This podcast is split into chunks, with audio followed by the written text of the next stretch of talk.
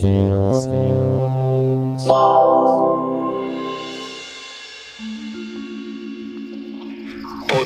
MAM. Condiciones MAM. Un programa del Museo de Arte Moderno de Medellín. Museo de Arte Moderno de Medellín. Hoy en Condiciones MAM. Soy María Mercedes González, directora del Museo de Arte Moderno de Medellín. Un saludo muy especial a todos los amigos y amigas del Museo de Arte Moderno de Medellín. Estamos muy agradecidos y muy conmovidos por todos los mensajes y las manifestaciones de cariño y de solidaridad que hemos recibido en estas últimas cuatro o cinco semanas. Créannos, por favor, que nosotros también los extrañamos muchísimo, extrañamos muchísimo a los artistas, extrañamos mucho a la gente, pero en este momento el equipo MAM está trabajando con muchísimo compromiso, con muchísima disposición para adaptarse eh, a los cambios, para poder llevar parte de la vida y de la actividad del museo al universo digital. Precisamente el jueves pasado tuvimos nuestro primer en sala virtual un recorrido en 360 grados por la exposición Livia Posada, Definición del Horizonte, que es la exposición que actualmente está en las salas físicas del museo. Fue un recorrido comentado por Emiliano Valdés, nuestro curador jefe, y bueno, es una herramienta que permite la posibilidad de vivir una experiencia, una experiencia distinta por supuesto, pero que permite acercarse también al trabajo, en este caso, de la artista antioqueña Livia Posada. Los invitamos entonces a, estar muy pendientes en las próximas semanas. Vamos a tener eh, más actividades, vamos a tener programación en ese universo digital y mientras tanto, mientras tanto estemos, estemos conectados, estemos conectados y muy seguramente eh, la vida nos dará la oportunidad de volvernos a encontrar en el museo en el momento más adecuado para todos. Así que muchísimas gracias.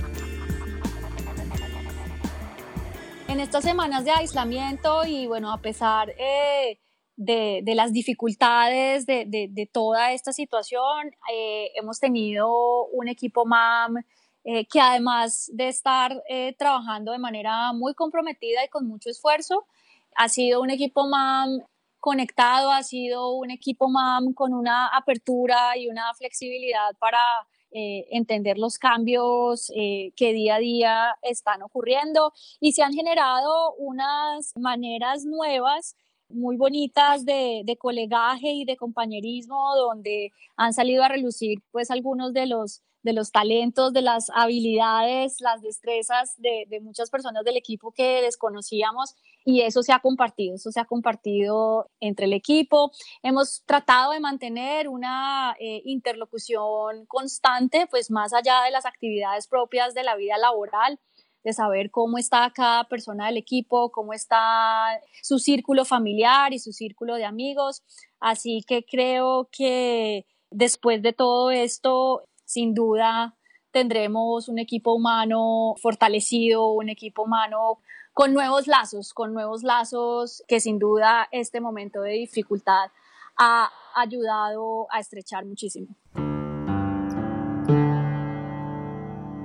En las próximas semanas vamos a tener actividades eh, relacionadas con las exposiciones que actualmente tenemos en salas la exposición de Livia Posada, la exposición de David Escobar Parra y la exposición de José Santa María. Vamos a tener algunas actividades discursivas, conversaciones, charlas y vamos a tener muy pronto también cursos. Nosotros tenemos en el museo un programa que se llama Museo Escuela que reúne toda la oferta de talleres, laboratorios y cursos de profundización alrededor del arte. Así que algunos de esos van a, van a darse por el universo digital. Estamos también con eh, una serie de ejercicios creativos gracias al aporte de varios artistas. La casa es un espacio creativo. Estos artistas han compartido con nosotros algunas fórmulas, algunos ejercicios, algunas maneras de aprovechar creativamente ese tiempo en casa. Vamos a continuar con algunos de esos ejercicios. Tendremos también un ciclo de conferencias anunciaremos en nuestras redes sociales la manera de inscribirse y de conectarse y en términos muy generales tenemos eh, la intención y el firme compromiso de seguir siendo un espacio relevante, un espacio pertinente en el que se puedan abordar los asuntos que hoy nos competen como, como humanidad y como planeta. Eh, y una invitación muy especial a que veamos ese universo digital también como, como un espacio de encuentro, un espacio donde podemos seguir conversando, donde podemos seguir dialogando y donde podemos seguir ofreciendo momentos de conocimiento y disfrute a través del arte y de las prácticas artísticas. Foundation is ma'am. Mi nombre es David Escobar Parra. Hago parte de la decimoquinta versión del programa C del Museo de Arte Moderno de Medellín con un proyecto que se llama Tiempo de Perros Mudos. Tiempo de Perros Mudos surge de la necesidad de intentar hacer una traducción de una experiencia de otra edad que viví el año pasado en un viaje que realicé a la Sierra Mazateca, en el sur de México.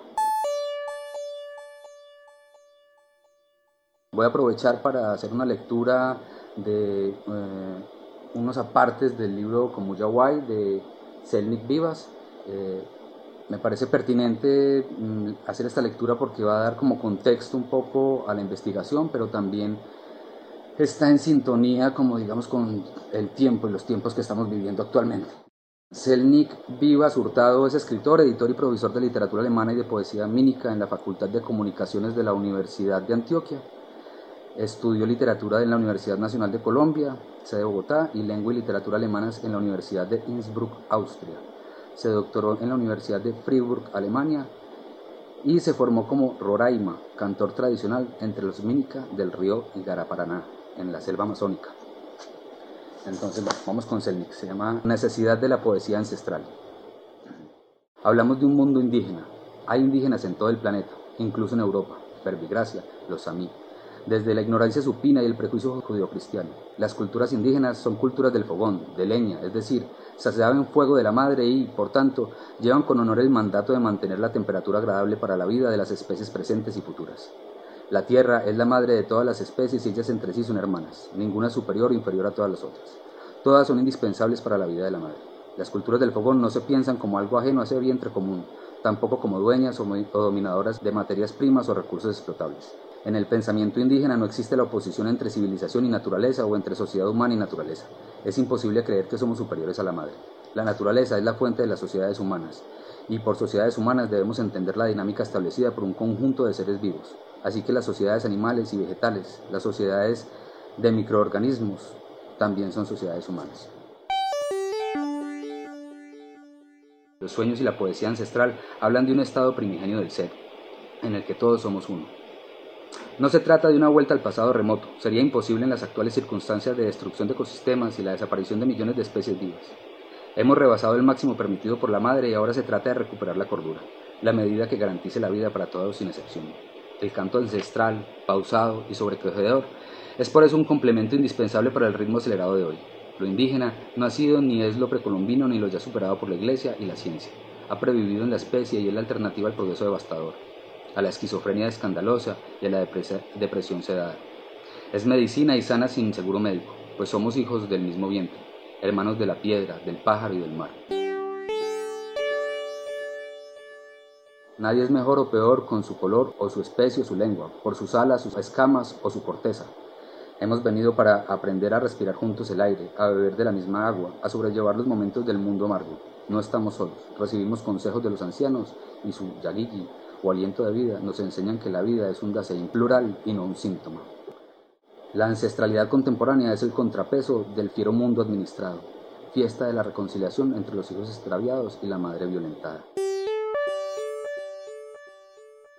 Todas las lenguas son necesarias para la vida, las maternas, las ancestrales y las adoptivas. La lengua materna la recibo de la familia, la lengua nativa es la que se habla desde épocas remotas en un territorio. Es literalmente un parto de la tierra porque sus sonidos son hijos de los ecosistemas. Las lenguas adoptivas las busco o encuentro en mi trasegar por el conocimiento.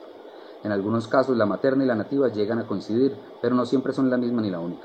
En Abyayala, parto de la tierra en lengua guandule, ya ya en América. Las lenguas nativas fueron desplazadas por las lenguas maternas impuestas y por eso los habitantes de este continente ya no tienen memoria ancestral del territorio, lo ven como un objeto utilizable. Esta distinción tan evidente es, no obstante, de gran trascendencia política. En Colombia se ha querido imponer una lengua europea, el español, como única lengua materna, válida, a pesar de que se hablan 65 lenguas nativas. Incluso se ha llegado al despropósito de considerar que otra lengua europea, el inglés, es la más adecuada para la socialización de las ciencias y las artes.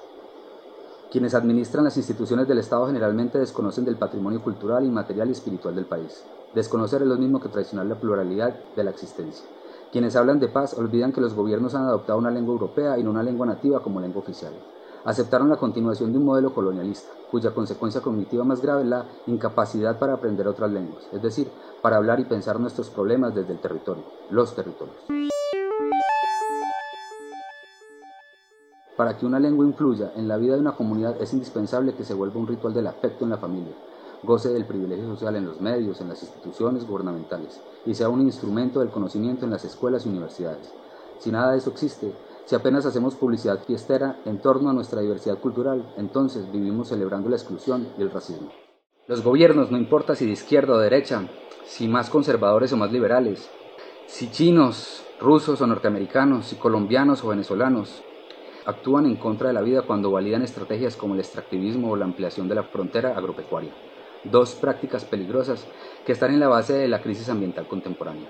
En cambio, el pensamiento humano biocéntrico, es decir, el que se sabe hermano de todas las especies e hijo de la misma madre tierra, defiende sin excusas todos los ecosistemas y todas sus formas de vida, independientemente de su utilidad económica, goce estético o impacto publicitario. No hace distingo entre lo que nos parece feo o bello o entre lo que nos da más dinero o lo que no se puede vender. El pensamiento biocéntrico ancestral se remonta a las culturas más antiguas, al acaecimiento de las lenguas más vernáculas, ágrafas, a las culturas del fogón y la pintura rupestre, a las épocas en las que la magia y la ciencia iban de la mano con el respeto a las especies del territorio habitado, con los impulsos más elementales de todo organismo que para vivir se necesita de otros. Curioso es que eso llamado antiguo haya tenido a lo largo de la historia de las culturas europeas representantes de los matices más variados, cuya lucha aspira, por supuesto, a un reencuentro con la naturaleza. Ella, un organismo vivo, un vientre acogedor, se expresa por medio de cantos, de danzas. Foundation is Tú ya eres un amigo MAM. Ahora hazlo oficial. Únete al programa Amigos MAM y además de disfrutar de beneficios exclusivos todo el año y llevarte a casa una obra de arte firmada, ayudas a sostener y expandir los programas culturales y educativos del Museo de Arte Moderno de Medellín. Amigos MAM, únete hoy mismo. Usted está escuchando Fundiciones MAM. Hoy en Fundiciones MAM escuchamos a partes de la reciente charla de David Escobar Parra a través de los canales virtuales del Museo de Arte Moderno de Medellín a propósito de su exposición Tiempo de Perros Mudos en Programa C, el espacio del MAM para artistas emergentes. Tiempo de Perros Mudos hace parte de la decimoquinta versión del programa C del Museo de Arte Moderno de Medellín y surge de la necesidad de o del interés de hacer una traducción de una experiencia de otra edad que viví el año pasado yo en la Sierra Madre Mazateca. El año pasado el portafolio de IDARTES, eh, digamos que extendió dentro de su oferta una residencia en el laboratorio de Oaxaca, en la ciudad de Oaxaca de Juárez.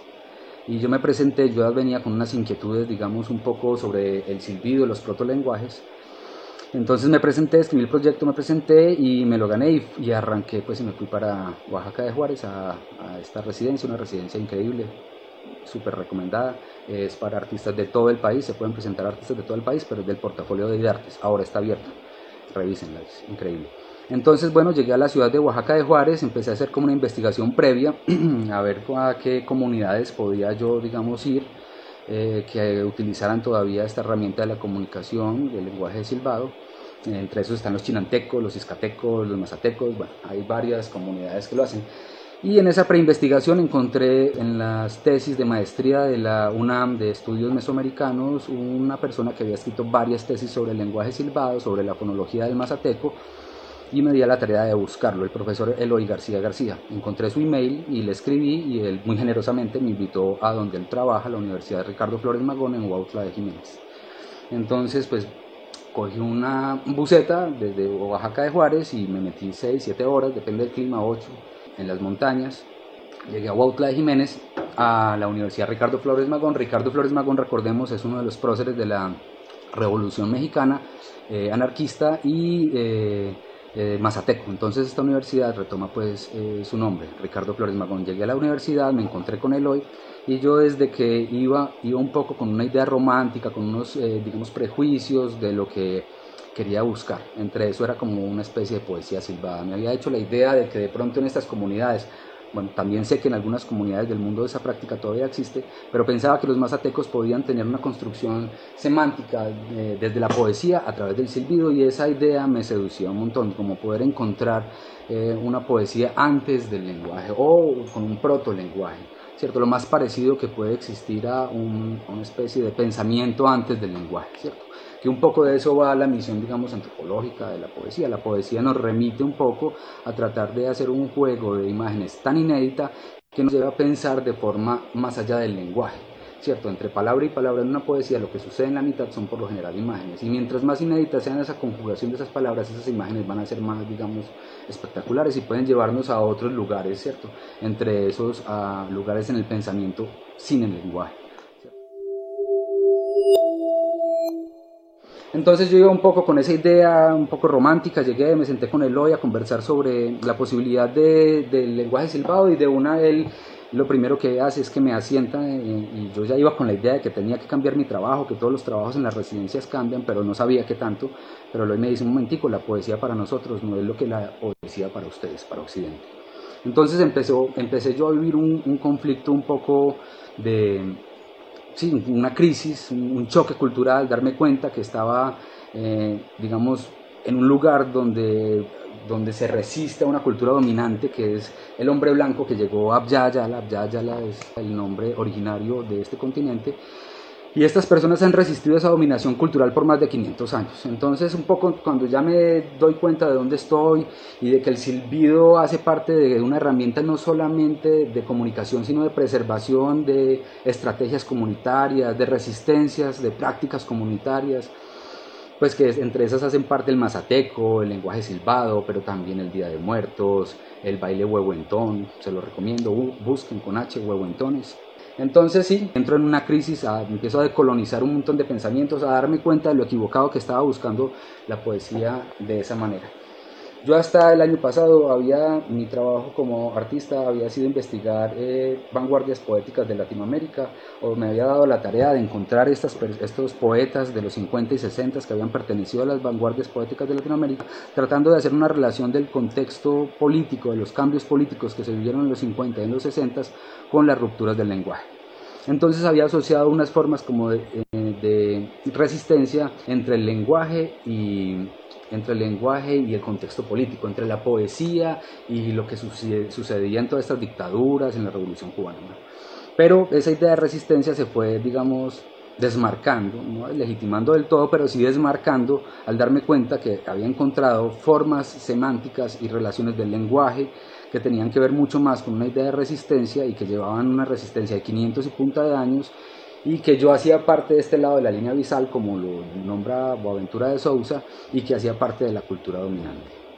Entonces, bueno, entonces entro en crisis, en una gran y profunda crisis con mi trabajo, porque pues estaba legitimando a través de la palabra escrita, español y portugués sobre todo, que era lo que yo había investigado, eh, el nadaísmo, el techo de la ballena, pero los poetas concretos también. Entonces me doy cuenta que las herramientas, que el castellano y el portugués fueron herramientas de colonización y, y vasallaron y arrasaron con conocimientos, epistemologías y formas de arte que habían eh, en el continente antes de la llegada de los conquistadores. Los conquistadores eh, utilizaban una cosa que llamaban los requerimientos, empezando por ahí, que era una lectura en castellano de eh, un mandato de, la, de, los reyes de España, lo leían en castellano a los indígenas que iban a masacrar. Antes de masacrarlos le leían eso y de malas el que no entendiera. Un poco, digamos que la, la palabra escrita y el castellano se utilizó como forma de expropiación del territorio y de dominación y vasallaje.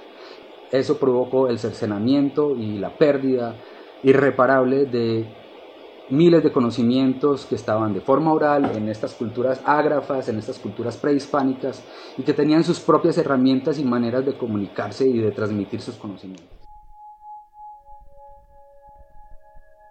En medio de esa crisis me contactaron Catalina y Jerónimo de Cabeza de Curaduría y me proponen o me invitan a hacer una propuesta para la sala sede del programa sede del Museo de Arte Moderno. Y yo decido o decidimos entre los tres arriesgarnos por esta experiencia que yo estaba viviendo. Cuando ellos me contactaron yo estaba en la sierra, estaba en Huautla Jiménez.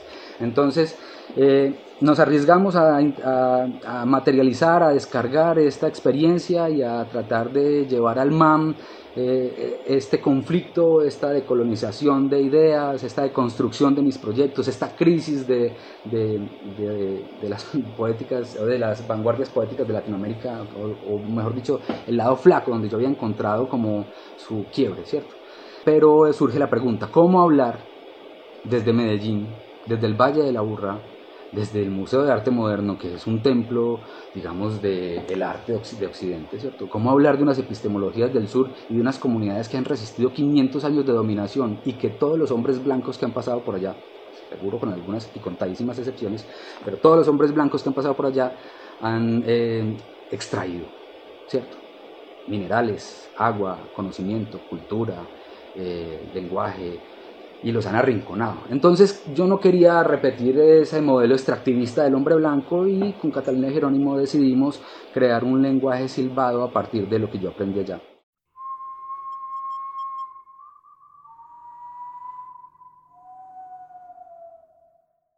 Un montón de amigos, un equipo increíble nos sentamos en un estudio, el estudio del amarillo, a crear con Paulina, Manuel, Alejo, entre varios amigos, a tratar de pensar cómo darle forma a un lenguaje silbado según lo que yo había aprendido allá. Entonces empezamos a utilizar como las herramientas del mazateco para hacer unas traducciones, darle conceptos a palabras, tratar también de hacer algunas palabras silábicas, cómo, cómo el castellano podría, digamos, silbarse. Construimos ese lenguaje silbado nuevo, tratando de forzar nuestro castellano, tratando de enseñarle a nuestro castellano cómo funcionan esas herramientas prehispánicas, de los mazatecos específicamente. En términos fonológicos, también en términos semánticos, lingüísticos, empezamos a crear conceptos, ¿cierto? a dar silbidos por conceptos. Voy a poner un ejemplo que lo he puesto varias veces y que seguramente los que siguen las redes del museo lo han escuchado, pero es la palabra tiempo. La palabra tiempo la construimos a partir de una relación de conceptos. Para nosotros, o para los que estábamos sentados en el estudio del amarillo ese día, pensamos que tiempo tenía que ver, tenía una relación directa con el latir del corazón, ¿cierto? Entonces, para adentro y para afuera. Entonces, la palabra la creamos con tres, para adentro y para afuera. Así creamos para nosotros, dentro de nuestras posibilidades, dentro del mundo del arte, que estamos como invitando a crear, a participar de una ficción, de un lenguaje ficcionado nuevo, ¿cierto? Creamos la palabra tiempo. Y así dimos como significado y significante a través de un concepto. También cuando nos sentamos las primeras veces a pensar el lenguaje silbado que íbamos a crear, eh, los ejercicios que les propuse, los primeros fue tratar de traducir sus nombres a un lenguaje silbado. Esto ocurre en la Sierra Mazateca y tienen apodos en silbido, nombres, eh, traducción de nombres en silbido, pero también apodos, ¿cierto? Entonces, bueno, David, ¿sí? Tratando de modular la boca, como diría yo en español David, y sacando eh, los formantes, que son esos impulsos de aire, moviendo la lengua de la manera en que eh, diría las sílabas da y.